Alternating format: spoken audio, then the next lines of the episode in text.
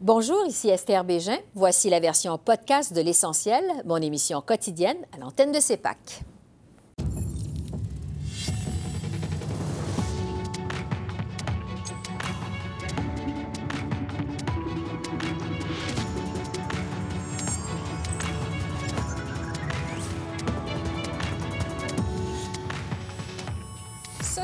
Le gouvernement Trudeau encore sur la défensive relativement à la crise ferroviaire au pays et à l'abandon du méga projet Tech en Alberta. Quelle sera la suite des choses à partir de maintenant? On en discute avec l'ancien ministre québécois des Affaires autochtones, Jeff Kelly, et une analyse de nos politologues, Geneviève Tellier et Daniel Bélan. Et un débat sur ces deux dossiers chauds communes avec notre panel de députés.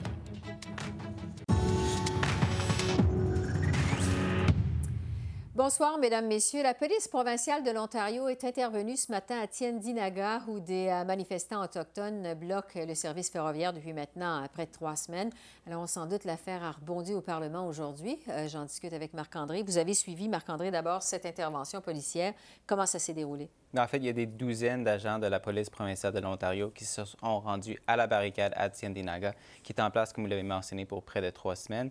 Et à 9h15 ce matin, les agents policiers ont prévenu pour une dernière fois que les protestataires devaient soit quitter les lieux ou se faire arrêter. Et ça donnait lieu à un affrontement quand même assez... Euh, quand même assez violent entre les policiers et les manifestants. Et selon la, la police provinciale de l'Ontario, il y a eu 10 euh, arrestations. Mhm. Évidemment, cette question a rebondi aux communes où l'opposition a vivement critiqué la gestion de cette crise par le gouvernement Trudeau. Écoutons d'abord le chef du Bloc québécois, Yves-François Blanchette. Le premier ministre aurait dû régler. Le premier ministre aurait vraisemblablement pu régler. Et au lieu de régler, est-ce que le premier ministre reconnaît, avec ce qu'on voit aujourd'hui, qu'il a peut-être empiré et prolonger la crise. Bravo. Le très honorable Premier ministre. Monsieur le Président, nous avons démontré un engagement positif envers la réconciliation et le dialogue euh, pendant euh, dix jours, Monsieur le Président. Après que c'était devenu clair que euh, les communautés autochtones n'étaient pas prêtes à négocier de bonne foi avec nous, nous nous sommes, nous avons changé notre position. Mais je dois souligner évidemment que toutes les décisions policières sont indépendantes et prises indépendamment. Et Esther, le ministre de la Sécurité publique et le ministre des Services aux Autochtones ont tous deux précisé que le gouvernement est prêt à retourner à la table des négociations malgré la force qui a été utilisée aujourd'hui. Bon, et entre-temps, il y a un autre dossier qui a retenu l'attention aujourd'hui aux communes, c'est celui euh, du projet de sable bitumineux de la compagnie Tech Resources. Oui, donc la compagnie a annoncé tard hier soir qu'elle abandonnait carrément mhm. le projet. Le gouvernement fédéral, on sait, devait annoncer cette semaine s'il allait donner le feu vert ou non au projet. Il faut rappeler, on parle d'une vaste mine de sable bitumineux, euh, des retombées économiques dans l'ordre de 70 milliards de dollars, mais elle aurait aussi généré plus de 4 millions de tonnes de gaz à effet de serre par année, et ce pendant plus de 40 ans.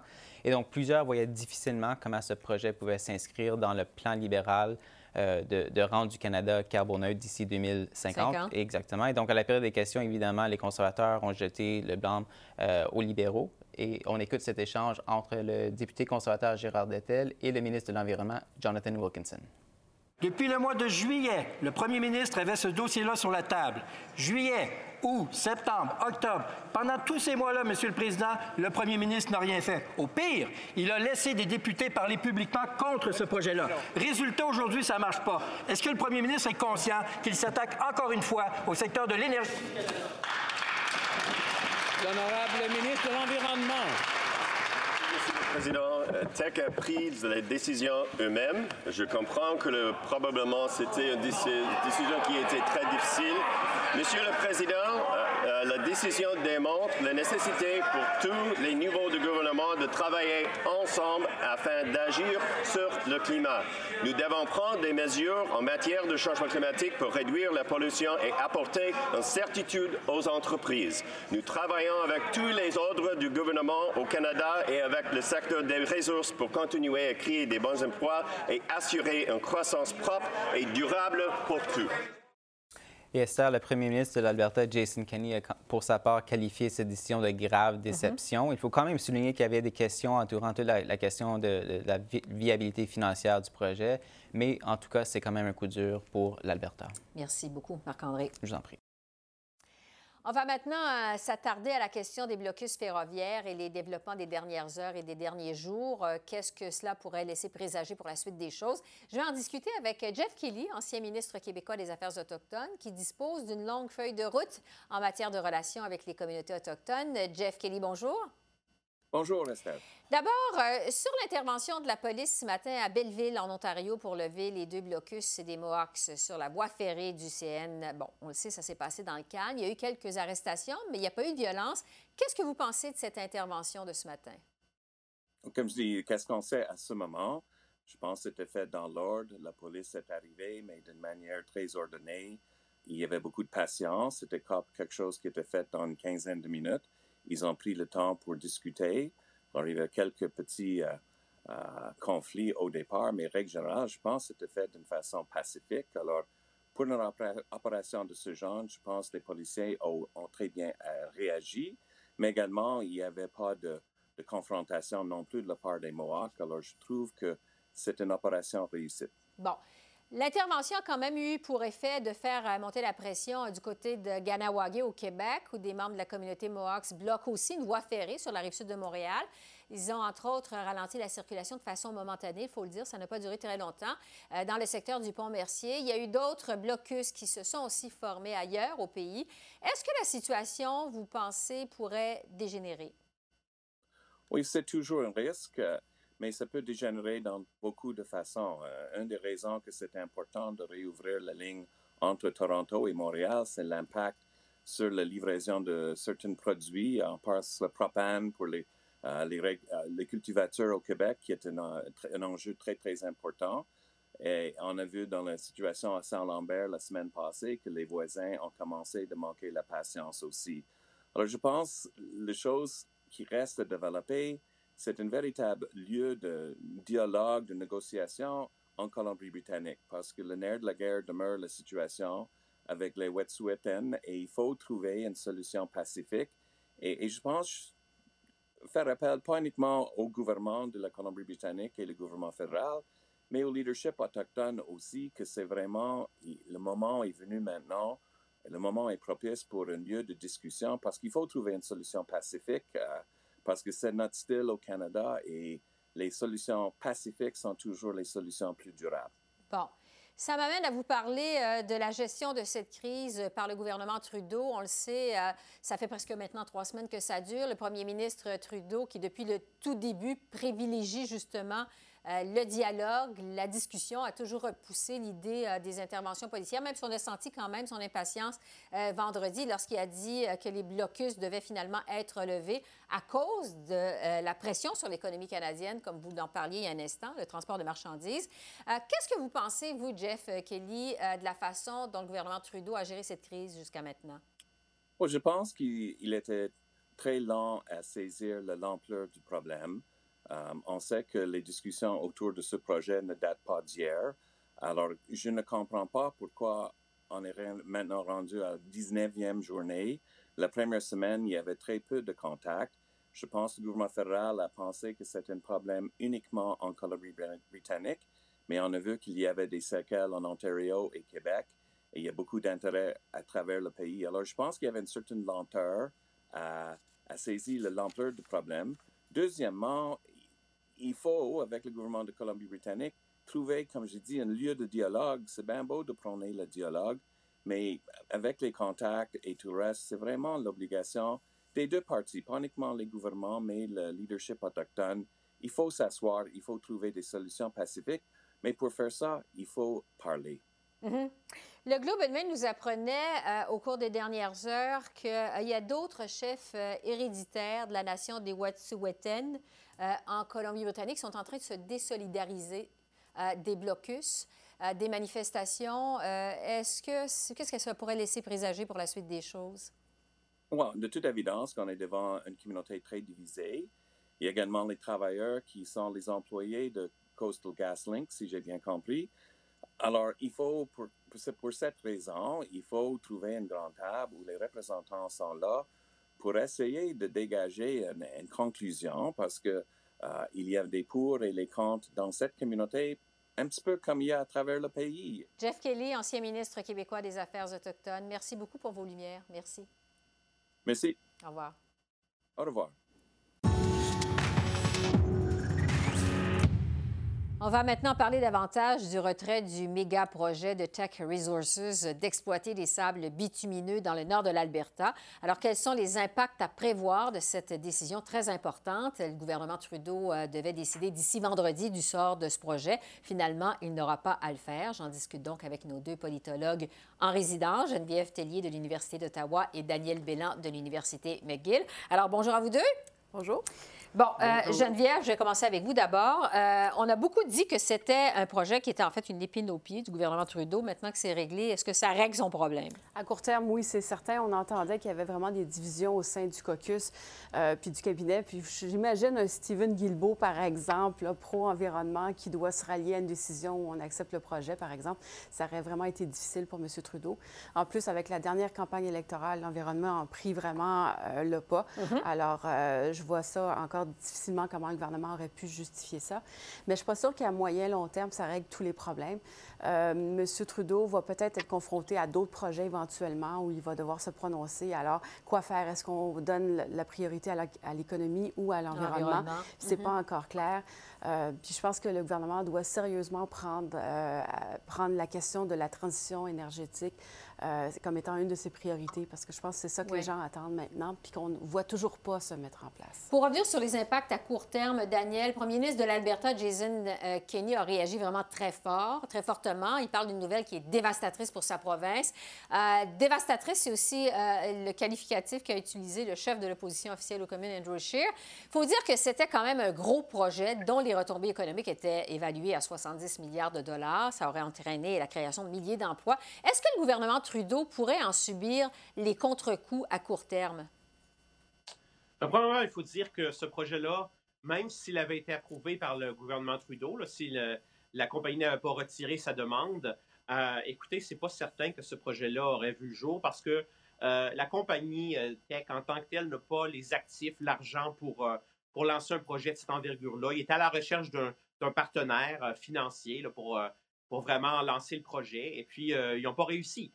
Euh, dans la lettre, le, le- le- le président de la compagnie, là, le PDG, président de la compagnie, explique que c'est lié à l'incertitude euh, concernant euh, bon, les politiques publiques au, au Canada de façon générale. Euh, mais euh, je pense que la baisse des prix du pétrole en 2014 et après en 2016, le fait qu'on a des prix du pétrole quand même bien moins élevés que lorsque ce projet-là a vu le jour, en fait l'idée de ce projet-là a vu le jour en 2008, je pense qu'il faut comprendre ça dans un contexte plus général. C'est pas seulement, euh, euh, comme contrairement à ce que peut prétendre euh, Jason Kenney, c'est pas seulement à cause de, des politiques là, fédérales que ce projet-là ne verra pas le jour, ou en tout cas pour le moment là, que, la demande a été euh, retirée. Je pense que c'est lié à un contexte économique plus général, des enjeux politiques aussi, comme la question autochtone, ce qu'on voit en, ce moment en Colombie-Britannique et ailleurs au pays concernant euh, le Wet'suwet'en, euh, le territoire Wet'suwet'en et le projet euh, GasLink. Donc, il y a beaucoup de facteurs en jeu, mais c'est sûr que l'incertitude concernant les politiques fédérales en matière d'environnement et de ressources naturelles joue un rôle dans, dans, dans l'environnement dans lequel on, se situe et dans le contexte dans lequel cette décision-là de la compagnie, qui, est annoncée, qui est annoncée en fin de semaine, euh, a été prise. Euh, Geneviève, parce que Daniel vient de nous parler de l'incertitude entourant euh, donc ces grands projets-là, les positions, les politiques du gouvernement. Est-ce que Jason Kenney a aussi agou- euh, accusé le gouvernement Trudeau de manquer de courage, d'indécision? Bon, il dit qu'il ne prend pas euh, justement de décision ferme. Il dit que ça, ça a des impacts sur les investisseurs. C'est pourquoi on se retrouve avec des décisions comme ça aujourd'hui? Est-ce que, de façon générale, dans le contexte du Wexit, de tout ce qui se passe, ça pourrait avoir des répercussions? Que le retrait de ce projet-là sur l'unité nationale? Ça risque de juste renforcer le mécontentement de l'Ouest. Et si M. Trudeau veut tendre la main justement à l'Alberta, la Saskatchewan, d'autres provinces, ça va être de plus en plus difficile. Puis il n'y aura pas tant de projets porteurs non plus à Mhm. l'avenir. Mais j'ai pas l'impression que c'est vraiment la faute de M. Trudeau. C'est comme ça que M. Jason Kenney va le présenter. Mais c'est davantage une question d'acceptabilité sociale et comment le pays se sort de, du pétrole. Donc, encore la fameuse question de la transition énergétique. Puis si M. Kenney veut davantage de projets d'investissement dans sa province, il doit en même temps présenter un plan à long terme de, bien, voici comment on, tranquillement on va se diriger vers d'autres industries puis laisser tomber le pétrole éventuellement. Ouais. Ce que M. Kenney n'a jamais considéré, ce qui n'a pas été abordé lors de la dernière campagne électorale, et ce que M. Trudeau non plus ne fait pas. Alors, ce qu'on a entendu de la part de M. Trudeau, c'est euh, des promesses comme on va planter 2 milliards d'arbres supplémentaires. C'est pas Mhm. ça une transition énergétique. C'est ça le problème, euh, dans le fond, le fond du problème. Oui. Daniel, est-ce que vous y voyez euh, un impact potentiel sur l'unité nationale que le retrait de ce projet-là? Ben, écoutez, c'est sûr que les gens en Alberta ou en Saskatchewan qui soutiennent vraiment le- le- l'industrie énergétique, que ces gens-là sont très frustrés, que ça ajoute à leur frustration. Euh, c'est sûr que, comme le dit Geneviève plus par exemple, c'est euh, pour le gouvernement Trudeau à court terme, c'est une bonne nouvelle parce que c'est pas c'est pas euh, Trudeau et son gouvernement qui, qui ont tué ce projet-là, c'est la compagnie elle-même qui a décidé de retirer donc sa demande. et, et je pense que c'est lié à un contexte général et c'est pas seulement la faute du gouvernement Trudeau. Mais c'est sûr que ça aide pas dans, dans ce dossier-là. Euh, mais en même temps, euh, bon, euh, c'est une situation qui est très difficile pour, je pense, pour, pour le gouvernement Trudeau parce qu'ils ont un, in- un interlocuteur en Jason Kenney qui a un ton qui est souvent pas très constructif.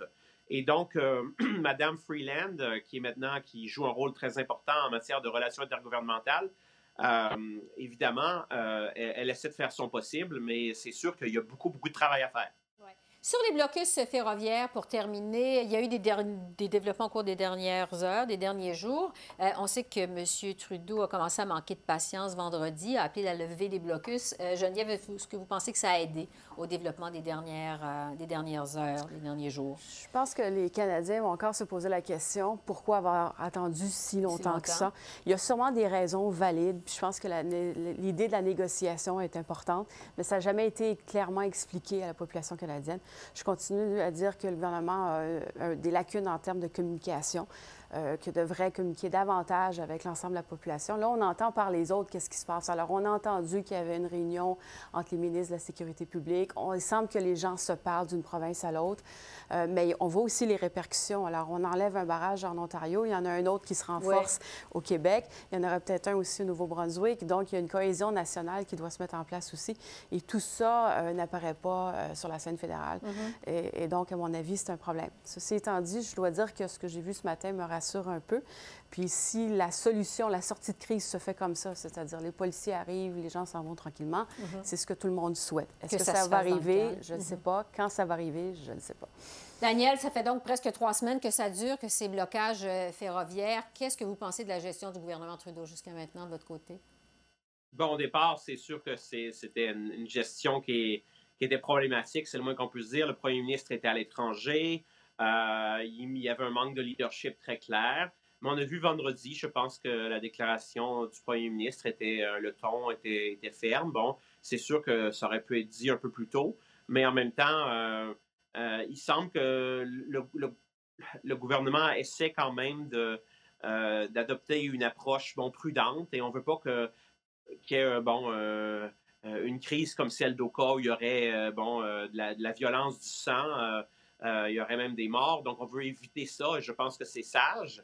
Euh, en même temps, c'est sûr qu'il faut du leadership politique et, c'est aussi un leadership au niveau provincial. hein. Il y a eu des développements récemment, là, notamment vendredi en Colombie-Britannique, où on donne un mois à la compagnie euh, Gasling pour consulter euh, davantage euh, le, le peuple euh, Wet'suwet'en, la nation Wet'suwet'en concernant le projet de pipeline.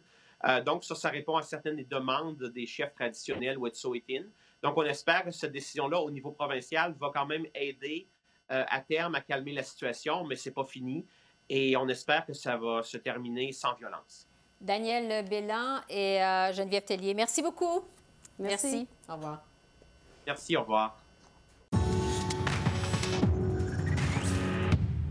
Alors, on l'avait un peu plus tôt, euh, ces deux dossiers ont monopolisé euh, la période des questions euh, au Parlement cet après-midi. On en débat justement avec notre panel de députés que je retrouve dans le foyer de la Chambre des communes. Pour les libéraux, Joël Lightbaum, pour les conservateurs, Luc Berthold, pour le Bloc québécois, Christina Michaud et pour le NPD, Peter Julian. Alors, bonsoir à vous quatre. Bonsoir. On va commencer par l'intervention policière auprès des Mohawks à Belleville, en Ontario. Joël Lightbaum, des libéraux.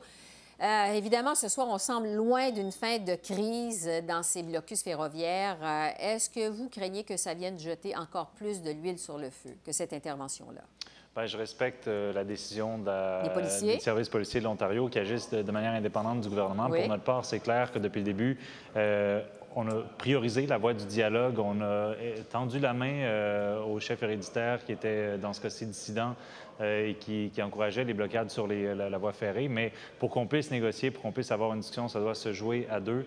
Euh, vendredi dernier, le premier ministre a été assez clair que pour notre part, euh, il n'y avait pas de réciprocité et qu'il était temps que les, que les barricades mm-hmm. soient levées.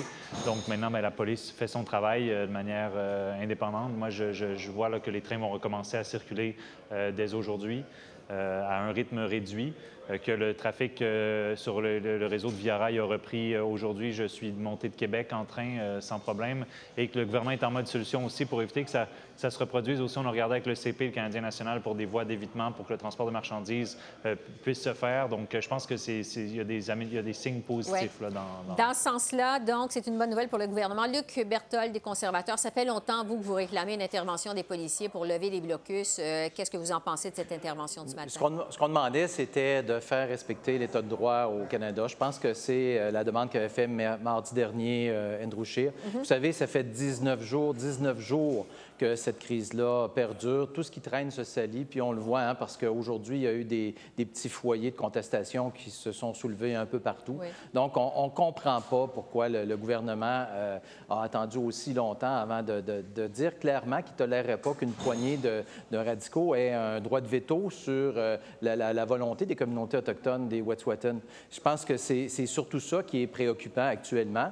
Euh, malheureusement, il semble que M. Trudeau a plutôt réagi au sondage pour perception politique euh, dans ce dossier-là que de vouloir vraiment défendre les communautés autochtones qui sont, elles, en faveur majoritairement du projet de Coastal GasLink. Donc, euh, ce qui est arrivé aujourd'hui, écoutez, probablement que si on avait réussi à, adresser ce problème-là plus tôt, on n'en serait pas là aujourd'hui. Christina Michaud du Bloc québécois, vous déplorez de votre côté le fait qu'on en soit, venu à ça, à cette intervention policière.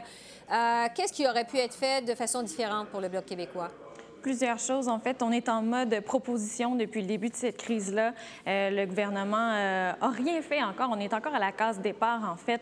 Euh, nous, ce qu'on proposait, c'était une suspension des travaux en attendant de s'asseoir, créer un dialogue. Et là, ce qu'on se fait dire, c'est que les chefs héréditaires ne veulent pas s'asseoir à la table pour parler. Eh bien là, c'est le gouvernement du Canada, si le premier ministre n'est pas en mesure d'appeler ces gens-là pour le dialogue, eh bien, qui va le faire? Donc, on proposait un médiateur peut-être pour prendre part euh, à, la discussion. Peut-être qu'en mettant l'accent sur ce point-là, peut-être que les chefs héréditaires seraient plus enclins euh, au dialogue. Oui. Peter Julian du NPD, vous demandez aussi que le premier ministre Trudeau rencontre directement les chefs euh, héréditaires. Qu'est-ce que vous pensez de cette intervention policière en Ontario ce matin? Mais là, c'est un manque de leadership total. On se rappelle, il y a quelques semaines, on avait M. Trudeau qui faisait tourner des cocktails diplomatiques en Afrique et voulait aller en, Caraïbes, euh, plutôt que vraiment de s'asseoir avec les chefs Wet'suwet'en. Ensuite, pendant quelques jours, il privilégiait le dialogue, mais encore une fois, il refusait de rencontrer les chefs Wet'suwet'en. Puis vendredi euh, passé, il est devenu un peu euh, cowboy en suivant l'exemple de M. Scheer. On va envoyer la police plutôt que de, suivre euh, la seule condition que les chefs Wet'suwet'en qui restait pour que les chefs Wet'suwet'en se soient avec M. Trudeau, c'est que la police soit retirée du territoire Wet'suwet'en et, et ça, c'est pas fait. les patrouilles continuent dans les territoires Wet'suwet'en. Alors, il y avait une chose à faire, il refusait de la faire, il refusait de rencontrer les chefs Wet'suwet'en. Alors, euh, c'est lui qui a compliqué toutes ces choses-là, puis c'est un manque de leadership total de la part du premier ministre. Bon, alors, en attendant que cette crise euh, se règle, parce qu'il y a toujours des blocus euh, au pays, je veux vous entendre maintenant sur le dossier de la mine Tech Frontier, un projet qui a été retiré, comme on le sait, en fin de semaine. Joël Lightbaum, D'abord et avant tout, est-ce que votre gouvernement est soulagé de ne pas avoir finalement tranché sur ce projet-là?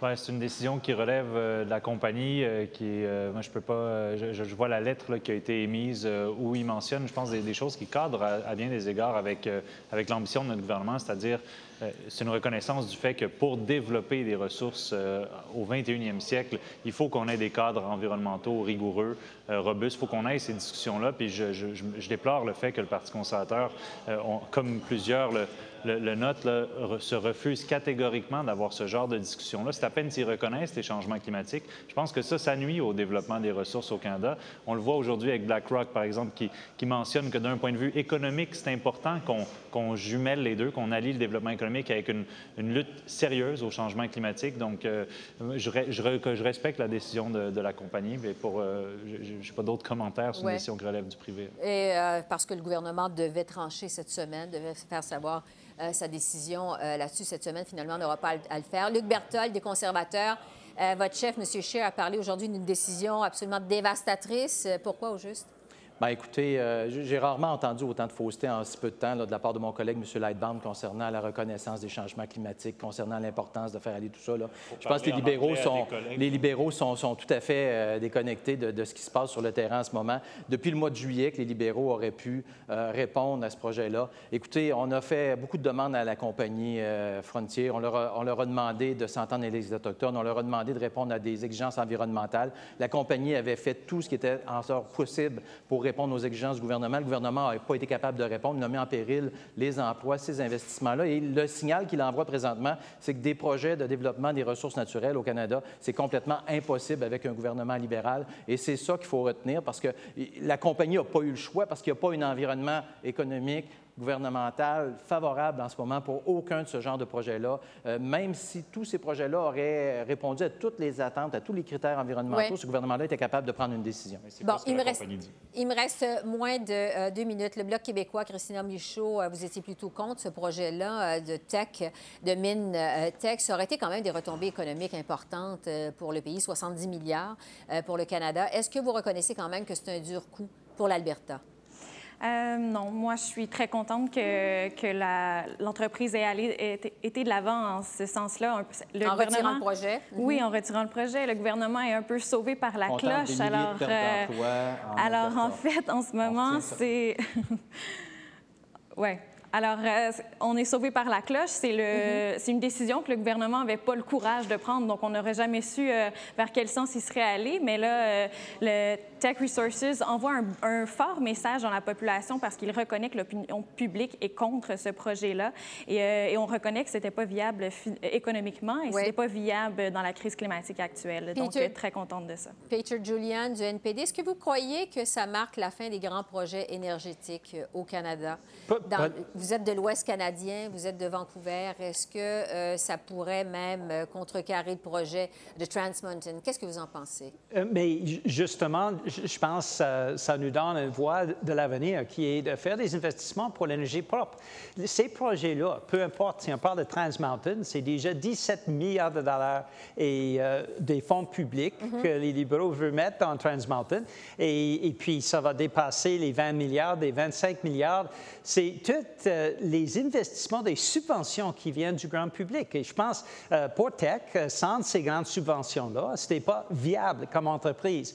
Mettre ces mêmes subventions et ces mêmes investissements dans l'énergie propre, ça crée beaucoup plus d'emplois et ça fait en sorte que les, travailleurs et les travailleuses d'énergie en Alberta peuvent retourner au travail. Alors, mm-hmm. pour nous, on préconise des investissements dans l'énergie propre plutôt que, ce que les libéraux et les conservateurs favorisent toujours, qui est de domper des dizaines de milliards de dollars vers les énergies, euh, les énergies fossiles. Alors, pour les libéraux, Joël Lightbound, pour les conservateurs, Luc Berthold, pour le Bloc québécois, Christina Michaud et pour le NPD, euh, Peter Julian. Alors, merci à vous quatre et bonne soirée. Merci. Au revoir. Au revoir.